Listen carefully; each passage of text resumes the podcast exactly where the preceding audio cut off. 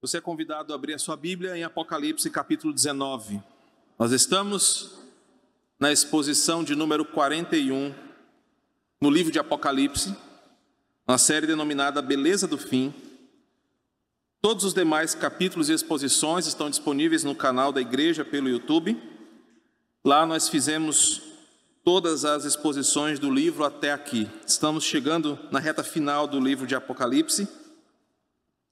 Hoje, a minha proposta com você é caminhar pela manhã dos versos 1 ao 5 e à noite dos 6 ao 10.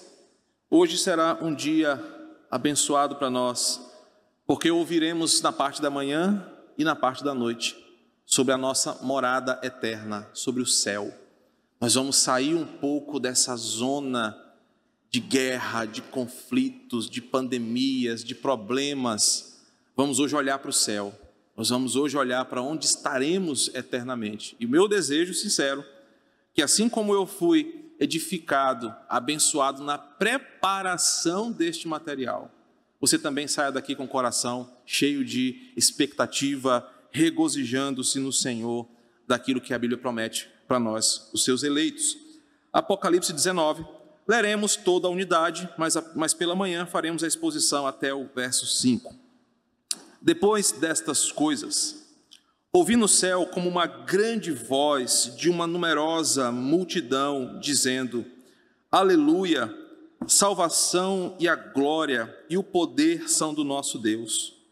Porquanto verdadeiros e justos são os seus juízos pois julgou a grande meretriz que corrompia a terra com a sua prostituição, e das mãos dela vingou o sangue dos seus servos.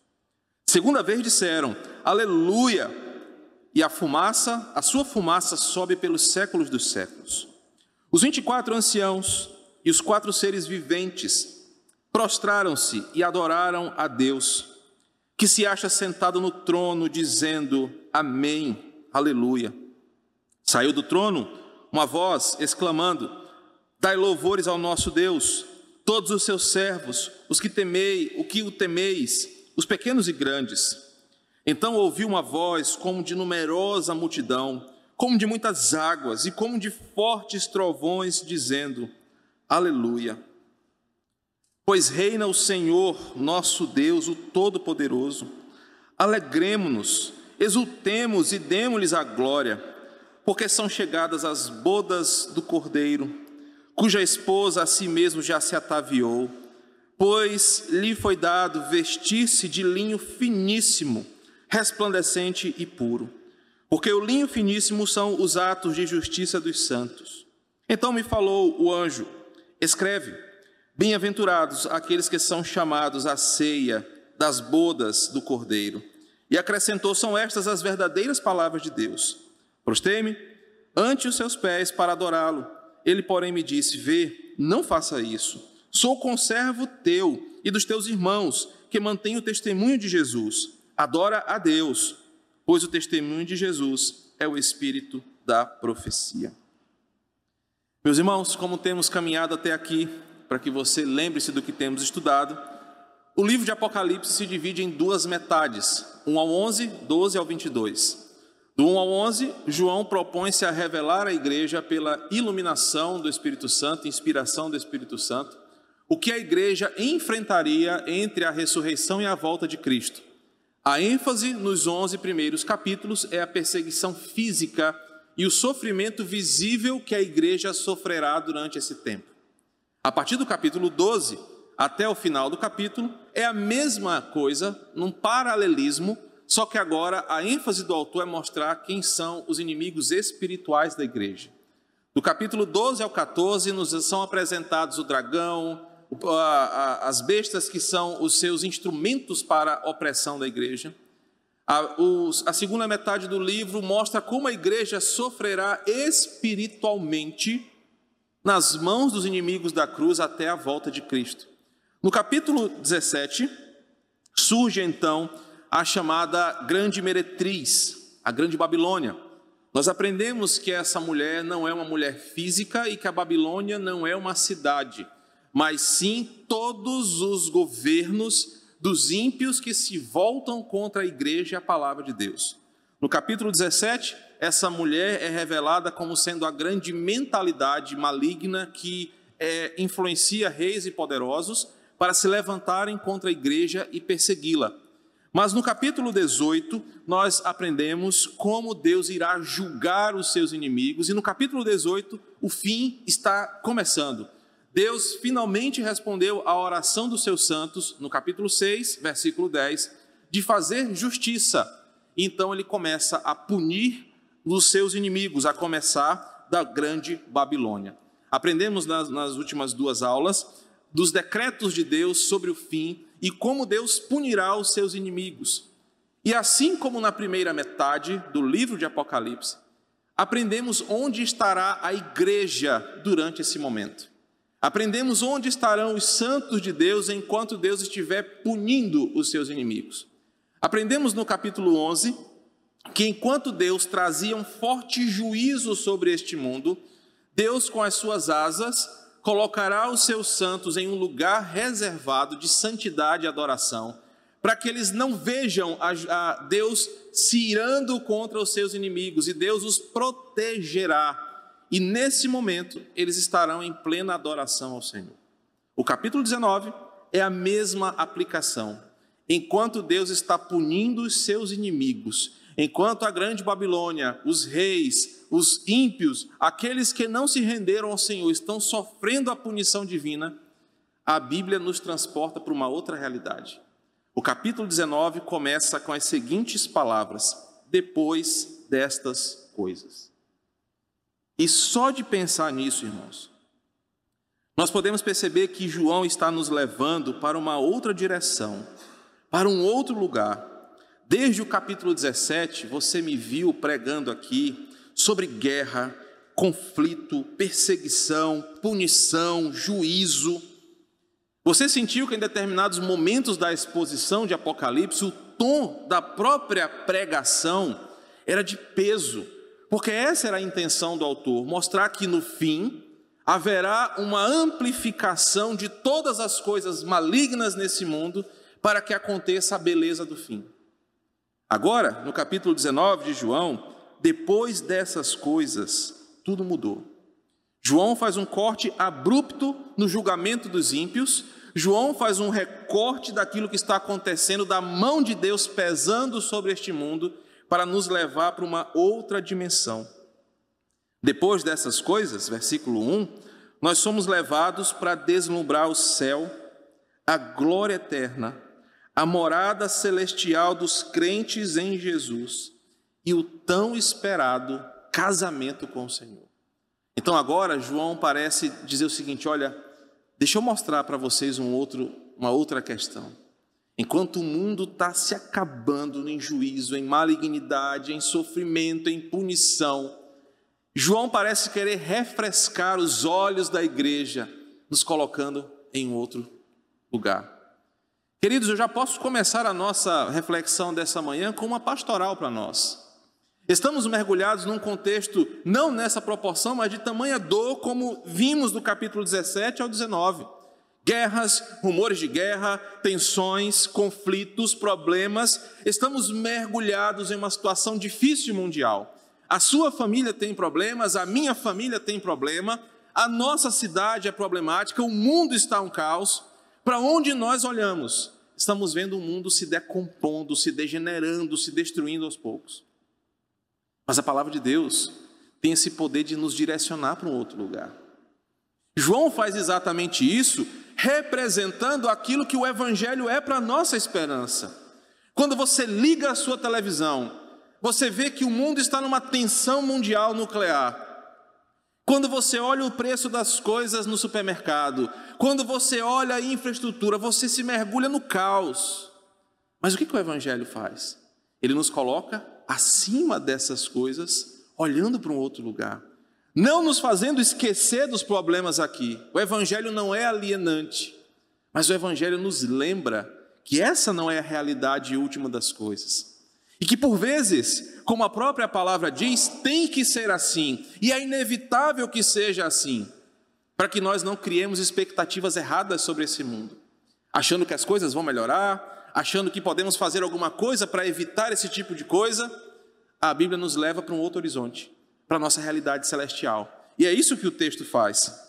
Então, olhando agora para Apocalipse 19, você percebe em primeiro lugar que depois dessas coisas, João nos leva para um outro horizonte, ele nos leva para o céu. E hoje nós vamos perceber a alegria joanina de nos relatar como ele viu a igreja no céu. Observe comigo os versículos 1 e 2. O capítulo começa com esse aspecto de certeza e esperança. Depois destas coisas haverá uma realidade espiritual.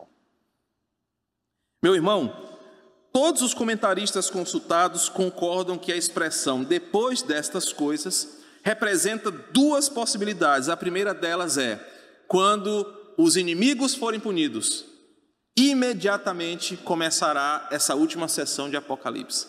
Ou seja, quando tudo estiver ruindo, quando a gente vê que as coisas aqui pregadas aconteceram, inicia-se a última etapa.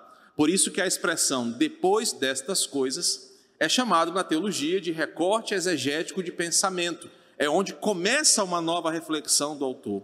Aqui, todas as vezes que a expressão depois destas coisas aparece no livro, João muda a direção da sua visão. Então, alguns comentaristas falam: depois do fim da Babilônia, imediatamente começa a última etapa eterna dos crentes. Entretanto, outros comentaristas concordam, e eu sou mais adepto a essa parte, que como Apocalipse é um conjunto de revelações, eu já expliquei isso aqui, Enquanto João focava o seu olhar no juízo da Babilônia, ele descreveu aquilo lá. Mas o depois dessas coisas significa que ele virou para o lado e olhou em outra direção. Porque em outro momento, lá em Apocalipse capítulo 11, dá para perceber que as duas coisas acontecem de forma paralela. Enquanto o mundo está sendo punido, a igreja está no céu adorando. E aqui nós vamos perceber que João diz que é uma certeza depois dessas coisas, ele ouviu no céu uma grande multidão. Isso nos faz perceber que podemos combater a incredulidade do nosso coração com aquilo que está escrito.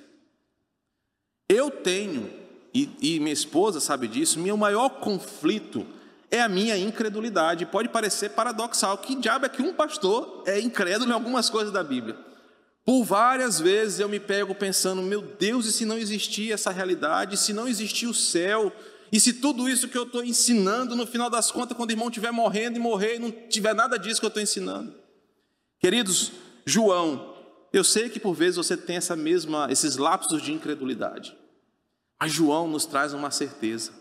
Depois dessas coisas eu vi o céu. Assim como Estevão também viu, assim como outros personagens bíblicos relataram que existe essa realidade espiritual que nenhum ateísmo, nenhuma ideologia, nenhum argumento humanista pode desfazer. João diz que ele viu depois dessas coisas e ouviu uma realidade espiritual chamada de céu. Ou seja, a Bíblia fala de uma realidade depois dessas coisas. Quando seu coração bater pela última vez, quando o último ar entrar em seus pulmões, e isso vai acontecer mais cedo ou mais tarde com todos nós, quando os nossos olhos fecharem, quando nossos corpos estiverem gelados em um caixão descendo a um buraco na terra, naquele mesmo instante, naquele mesmo momento, depois dessas coisas, nós estaremos no céu, porque isso é que a palavra fala. Durante um momento, a nossa realidade estará separada, o nosso corpo estará devolvido à terra, ao pó, e a nossa centelha espiritual estará com o Senhor. Mas depois dessas coisas, seremos ressuscitados, glorificados, para novamente integrais, juntos, como uma só pessoa e como uma toda pessoa, vivermos com o Senhor no céu. O texto começa dizendo que existe uma realidade de um céu acima e depois dessas coisas. A vasta multidão que João vê aqui é, representa o povo santo de Deus que foi salvo e protegido pelo Senhor. A vasta multidão do versículo 1, ela já foi apresentada em Apocalipse, ela começa lá em Gênesis. Cronologicamente, ela começa com os eleitos de Deus quando a promessa do Evangelho resgata aqueles que são povo do Senhor. Essa vasta multidão não é só de aicebianos, porque nem somos tanto assim, não dá nem para encher um Nilzinho Santos e botar todos os aicebianos no estádio. Não são só presbiterianos, não são só batistas, não são só assembleianos, mas é todo o povo de Deus salvo, eleito, chamado pelo Senhor para estar em uma aliança com Ele. Aqui, João tem uma contemplação de todos os salvos ao longo de todas as eras. João olha o mais antigo crente e o mais recém-convertido. João olha todos os crentes, nenhum ficou de fora e ninguém entrou sem que fosse chamado. João vê uma vasta multidão, grande, numerosa, que se ajunta com os seres celestiais, que se ajunta com os seres sagrados para louvarem ao Senhor. E eu quero que você observe que o versículo 1 diz que essa vasta multidão reunida no céu, ela começa um momento de culto ao Senhor. Ela começa um momento de adoração ao Senhor, dizendo aleluia. Literalmente dizendo louvemos ao Senhor. Toda vez que aqui no púlpito o Ministério de Música é, chama você para cantar, e você pronuncia a palavra aleluia, você está invocando literalmente uma expressão dizendo: louvemos ao Senhor, louvado seja o Senhor. A multidão aqui não está nesse momento olhando impressionada. A Lanto ficou bonito no céu, cara. Olha que legal, que milagre. Ela não está olhando essas coisas, mas elas estão tão envolvidas com o cenário, porque do lado de fora dessa adoração o mundo está sendo punido. Elas só olham extasiadas e diz: louvemos ao Senhor, louvemos a Deus, porque os nossos olhos estão vendo aquilo que o nosso coração por vezes duvidou. Eu estou no céu. Olha que coisa maravilhosa. A multidão apresentada aqui louva ao Senhor. E observe aqui um detalhe importante para você que gosta de estudar. Essa expressão aleluia, ela só aparece em dois contextos na Escritura ela só aparece nos salmos de aleluia, na, na, na salmodia lá do, da enologia dos salmos e aqui em Apocalipse. E é interessante perceber que o livro dos salmos termina com os salmos de aleluia, que são o grupo do 111 ao 115, o 143 até o 145. Ela termina com uma convocação para louvar ao Senhor, assim como a história ela está terminando com uma convocação: louvemos a Deus. Não é à toa que isso está aqui. A inologia litúrgica dos Salmos termina com um convite: louvemos ao Senhor.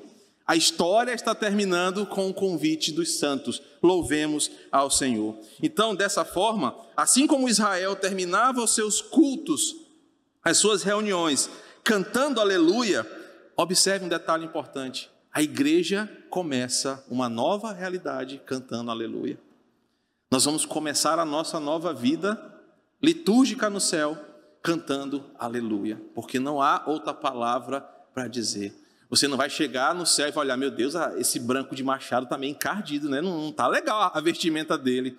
Rapaz, não, não tá, tá muito curta essa roupa do pastor, a barriga dele está muito estufada. Você vai estar tá no céu e a única coisa que você vai poder dizer é: Louvado seja o meu Senhor. Louvado seja Deus. Então, observe que após contemplar tudo o que aconteceu dos capítulos 17 ao 19, o que Deus está fazendo com os seus inimigos, a graça misericordiosa que nos alcançou, a tudo que está de novo ali sendo visto por nós, a igreja, os santos de Deus cantam, aleluia, louvado seja o nome do Senhor. Querido, eu quero que você entenda a dimensão dessa expressão. Os seus olhos vão ver o fim da história aqui. Você verá o inimigo da cruz sendo destruído, você verá aquele zombador da fé, aquele incrédulo, aquele que se levantou contra a igreja, ser punido não por homens, mas pelo próprio Deus e sua justiça. Ao mesmo tempo, você verá o seu corpo glorificado, você se verá livre das mazelas do mundo caído, você verá o céu, os seus olhos verão coisas inimagináveis, o seu corpo sentirá coisas indescritíveis. Você só poderá falar uma palavra: Louvado seja o Senhor. Essa é a mesma expressão ou o mesmo sentimento que brotou em Atos capítulo 7, quando Estevão estava sendo apedrejado, mas quando seus olhos estão fitos no céu, e ele vê os céus abertos, ele vê Jesus Cristo para recebê-lo. Essa a dimensão da vida cristã. Depois dessas coisas, nós vamos ver o nosso Senhor. E quando olharmos tudo isso, vermos os nossos corpos transformados, nós só poderemos dizer: Louvado seja o Senhor. O louvor da igreja começa convocando a criação para louvar ao Senhor, reconhecendo quem Ele é, reconhecendo o que Ele faz. Por isso que o, o texto começa da seguinte forma: depois dessas coisas, depois do fim das guerras, depois do fim das pandemias, depois dos falsos deuses, da desilusão com a idolatria, o fim trágico dos pecadores, depois do fim dos inimigos da cruz, depois do fim da corrupção, da discórdia, da dor, do luto precoce, do sofrimento, depois disso tudo, só existirá Deus, e por isso ele é digno de ser louvado. Olha que coisa maravilhosa. Depois que céus e terras passarem, só existirá Deus e a sua glória e a habitação dos crentes.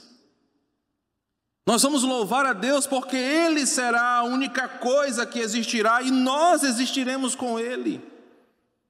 Embora o sofrimento do ímpio também seja eterno, nós estaremos desligados disso, pois no céu não haverá choro, não haverá sofrimento. Depois dessas coisas que vão passar, só Ele existirá só Ele será digno de ser louvado, só Ele será o nosso descanso, a razão para vivermos felizes, só Ele será digno do nosso louvor, por isso que os crentes começam o culto no céu. Aleluia, louvado seja Deus. Ainda no versículo 1, o motivo do louvor é reforçado aqui. A salvação, a glória e o poder são do nosso Querido irmão, eu não sei nem se eu vou conseguir chegar ao versículo 5 agora, também não me importo muito com o tempo. Quando tudo isso passar, você vai perceber uma coisa: a salvação nunca dependeu de mim, não foi eu que mantive a minha salvação, não fui eu que fui capaz de perseverar pela minha religiosidade ou pela minha observação, nunca foi sobre mim. A salvação foi por causa de Jesus Cristo e pelo seu Santo Espírito que me ensinou mesmo quando eu estava rebelde, que me fez perseverar mesmo quando eu estava desanimado, que me fez crer mesmo quando eu estava incrédulo no meu coração. A salvação pertence a Ele.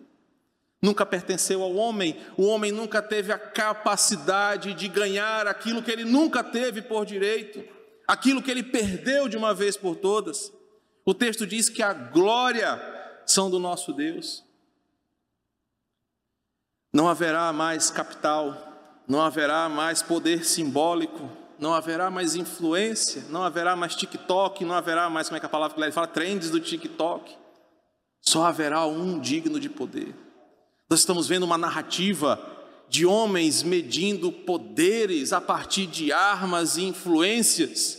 Queridos, depois dessas coisas significa que eles vão cair significa que Putin vai cair, significa que Lula vai cair, que Bolsonaro vai cair, que Biden vai cair, que todos esses homens vão cair, porque eles são nada. E Salmos de número 2 diz que Deus zomba desses homens, porque só Ele tem toda glória, e a sua glória, ele diz em Isaías, ele não divide com ninguém.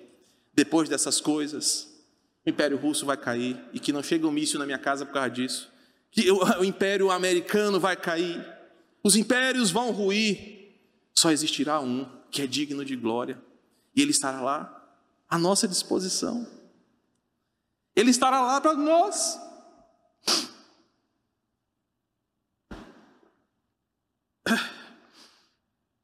Que benção, viu? Bem, o motivo do louvor é reforçado aqui. Ele estará lá, eu estarei lá. Sabe por que eu choro, irmão? E porque você deveria estar chorando também. Porque nós somos miseráveis. Porque nós somos pecadores. A gente briga por coisas que vão passar. A gente briga para viver um pouquinho mais aqui. Mas o texto diz que isso vai passar e que nós vamos, por mais que eu por vezes não acredite, por mais que você duvide, por mais que pessoas falem o contrário, o texto diz que nós vamos estar com o nosso Senhor. O texto diz também que nós vamos louvá-lo, porque justos e verdadeiros são os seus juízos. O motivo do louvor é reforçado aqui. Deus é digno de louvor, porque todos nós vamos testemunhar os seus grandes feitos. Todos os olhos verão o que o Senhor fará, o que o Senhor tem feito, mesmo por pessoas como nós, que não merecemos, e meu irmão, eu vou reforçar isso hoje, amanhã, hoje à noite, para que você saia daqui ciente da graça que te alcançou. Você não merece o céu, eu não mereço a salvação, porque por vezes eu reluto contra ela, mas o texto diz: que nada pode denegrir ou ferir a imagem desse Deus reto. A CNN pode se levantar, a Globo pode se levantar, os ativistas de esquerda podem se levantar, querendo denegrir a imagem desse Deus santo, poderoso e justo, mas nada pode ferir a imagem desse Deus, e nós vamos ver que no final de tudo, a sua justiça foi perfeita. Ele não será pesado com ninguém que não mereça, ele não será injusto com ninguém, porque aos seus eleitos, aqueles que foram salvos por Cristo Jesus, ele os protegerá de todo mal. Cara, e que bênção é isso? Ele nos protegerá, não é só de um vírus aqui, mas Ele nos protegerá do que aguarda o ímpio na eternidade. E por vezes você continua na sua incredulidade, você continua preso no seu pecado, porque você só olha para cá, você não olha para depois dessas coisas, você não imagina o que é uma eternidade de sofrimento. E se você não sabe o que é, é só você olhar na última lição. Como será a eternidade de sofrimento do ímpio? Quando nós percebemos isso, no fim de tudo, a criação toda verá que Deus agiu de forma justa, por isso ele é digno de louvor. A prova disso, os irmãos estão vendo, foi o que Deus fez com a grande meretriz, com aqueles que não se converteram, com aqueles ímpios que foram seduzidos pelas trevas. Eles aproveitaram a vida aqui, capítulo 18. Mas o fim deles chegou. E agora não adiantava dinheiro, sobrenome, poder, império, exército. Eles foram punidos pelo próprio Senhor. E eu e você pobres coitados, que nem sobrenome temos, vamos estar salvos enquanto esses homens e mulheres ímpios, inimigos da cruz, que o texto mostra que tanto nos fizeram sofrer com a sua injustiça, com o seu poder usado para o mal, que se levantaram contra a igreja do Senhor, eles serão punidos. E pessoas humildes como nós seremos tratados como reis seremos tratados como os filhos de Deus que nós somos. É o que nós vamos falar à noite. Você sentará numa grande mesa, irmão. Você sentará numa grande mesa com o Senhor. E nessa mesa, o Senhor vai te servir. Ele vai perguntar, Chico, qual, qual é o ponto do teu bife, da tua bisteca? Vai perguntar, você gosta de que tipo de vinho? O que, que você gosta de beber? Num, num laço de intimidade. Porque eu mereço? Não porque Ele me ama, porque Ele te ama. Isso é a bênção de ser crente. O versículo 3 nos mostra, então, é, o que, que esses dois versículos nos ensinam? Eu imagino que nós vamos ter que parar por aqui. Esses dois versículos nos ensinam princípios importantes sobre a nossa série de mensagens. E o primeiro princípio é esse: vem dessa expressão, depois destas coisas. Meu irmão, eu sei que você está cansado, ninguém aguenta mais usar máscara. Minha máscara aqui, vou até aproveitar para usar e enxugar meu nariz que está tá suado, está fungando. Ninguém aguenta mais essa porcaria de máscara. A gente não aguenta mais brigar com esse vírus, ter medo de fazer as coisas. A gente está cansado, eu sei disso. Você está cansado de ligar sua televisão de manhã cedo e só ouvir desgraça naquela televisão. Você está cansado assim como eu estou, porque os últimos anos foram pesados, foram amargos. Você não tem mais a liberdade sequer de abraçar uma pessoa. A gente está cansado dessa vida aqui. E eu não vou dizer que não é verdade. Eu estou cansado de pastorear no meio de uma pandemia. Eu estou cansado de não saber o que fazer. Eu sei que você está cansado de ter todas essas dificuldades que você está enfrentando na sua vida. Eu sei que a coisa não vai melhorar durante um bom tempo. Eu sei que nós vamos viver, dias difíceis e talvez até piores. Eu sei que a coisa não está legal. Nós estamos vindo de uma pandemia que nos deixou cicatrizes permanentes na nossa alma. Alguns tiveram cicatrizes porque hoje olham para um lugar vazio na mesa de jantar em casa. Alguns outros olham para sua família e vê que falta alguém que essa pandemia miserável levou. Você olha para sua conta, sua conta bancária cada vez mais apertada e você não consegue mais sequer sair com a sua família sem pensar que esse dinheiro aqui poderia ser usado para uma coisa amanhã. A gente está vindo de um momento difícil, cicatrizes na nossa alma, à beira de uma guerra nuclear. A inflação está sufocando nossos salários, os dias estão sendo difíceis. Mas olha o que o texto diz: depois destas coisas. Isso, a Bíblia diz que isso vai ter fim, isso vai passar, isso vai acabar. E quando isso chegar ao fim, olha para o versículo 1. Depois dessas coisas, só existirá o céu, o júbilo, a alegria, só existirá Deus e o seu povo reunido em eterna adoração. Não importa o tamanho do que estamos sofrendo, não importa a dificuldade que estamos vivendo, não importa a brevidade com que a nossa vida será levada aqui, e muito menos a forma como morreremos, a Bíblia diz que depois dessas coisas, elas vão acabar. Nós vamos estar os, no céu, com os anjos, entoando louvores não lembrando dessas coisas. Sabe, meu irmão, você que está com medo, que está cansado, você que já está desiludido, desacreditado, o texto diz que isso vai acabar, isso vai ter um fim. E depois dessas coisas, serve para nós como uma certeza bíblica: o mal vai ser punido, o sofrimento terá fim, e depois dessas coisas, só existirá glória e louvor. Depois dessas coisas, só existirá alegria eterna no nosso coração. O segundo princípio está manifesto na potente voz da multidão do versículo 1. Observe que João é atraído pela grande voz, que está lá na frente, comparada com o som de muitas águas, mas que aqui no versículo 1 diz que é uma voz potente. Lá no versículo 6 fala que é como de fortes trovões uma voz potente que rompe os desafios, os problemas, restaura o cansado, dá esperança ao abatido. Isso é o poder do louvor da igreja. João está dizendo para nós o poder do louvor da igreja na vida de um crente. Quando um crente canta em igreja reunida, o som da sua voz rompe os desafios tira você dessa realidade e te leva para uma dimensão espiritual. O louvor dá esperança para quem está cansado.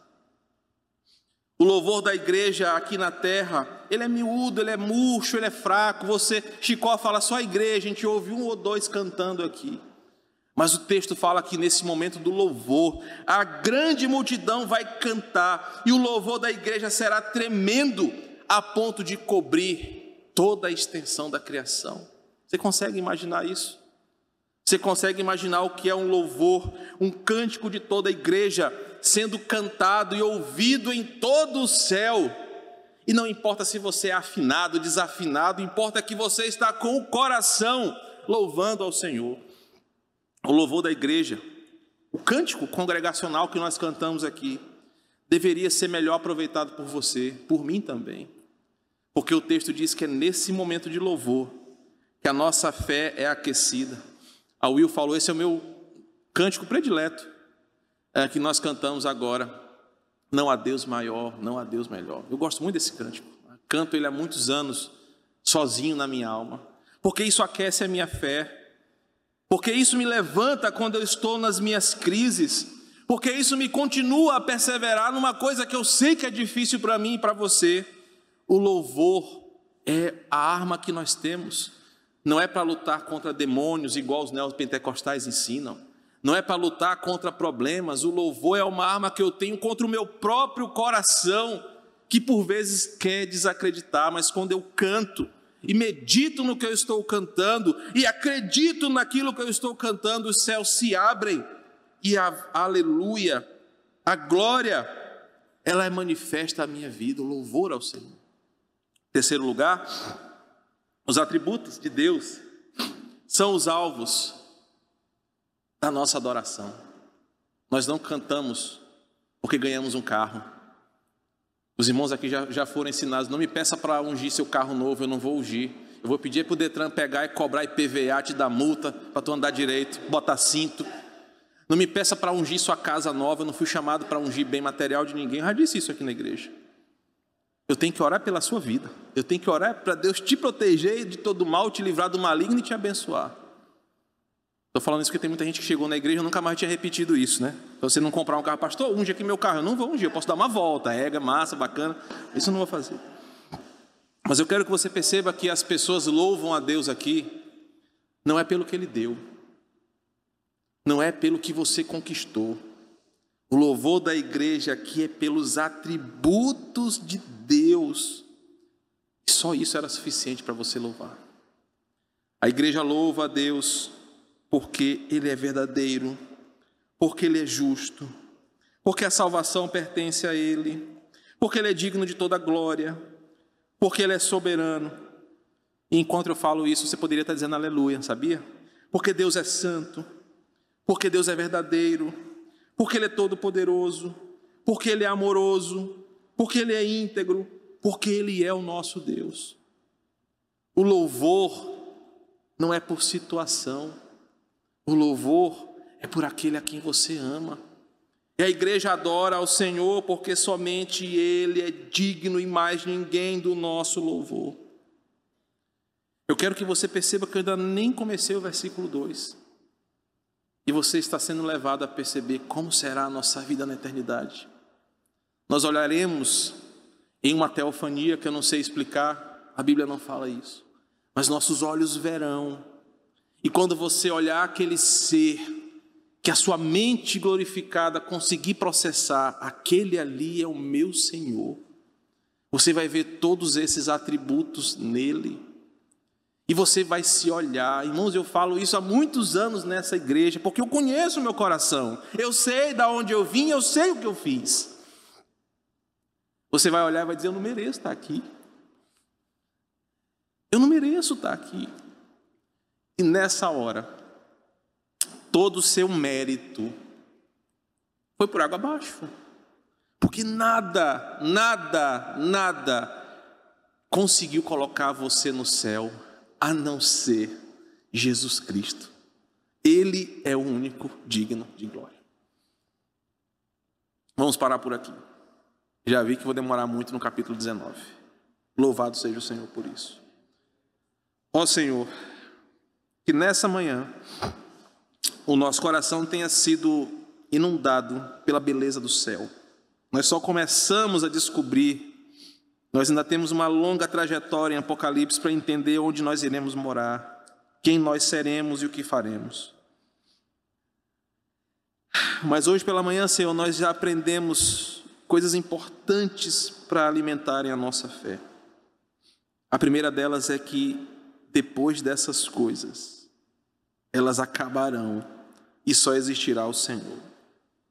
E o teu povo que estará contigo, te louvando, dizendo: Louvemos ao Senhor, porque o Senhor foi fiel em cumprir cada pedacinho da tua palavra.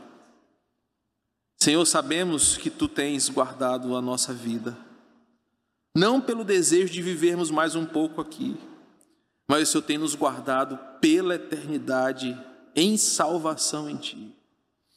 Podemos morrer com 30, 40, 20, 10, 80, 100 anos, tanto faz, desde que a nossa vida esteja guardada eternamente em Ti. desde que sejamos esses santos aqui reunidos em santa convocação ao Senhor. E quando essas coisas passarem, elas vão passar, depois destas coisas, estaremos eternamente no céu contigo, livre de preocupações, livre de problemas, sem dor, sem luto, sem medo, apenas dizendo: louvemos ao Senhor. Que bênção, Senhor. Que glória. Fala conosco essa noite quando tentaremos ainda caminhar um pouco mais em Apocalipse. Não temos pressa, pois o alimento que vem do céu é tão bom que não temos pressa em terminar. Nos abençoa, Pai, em nome de Jesus.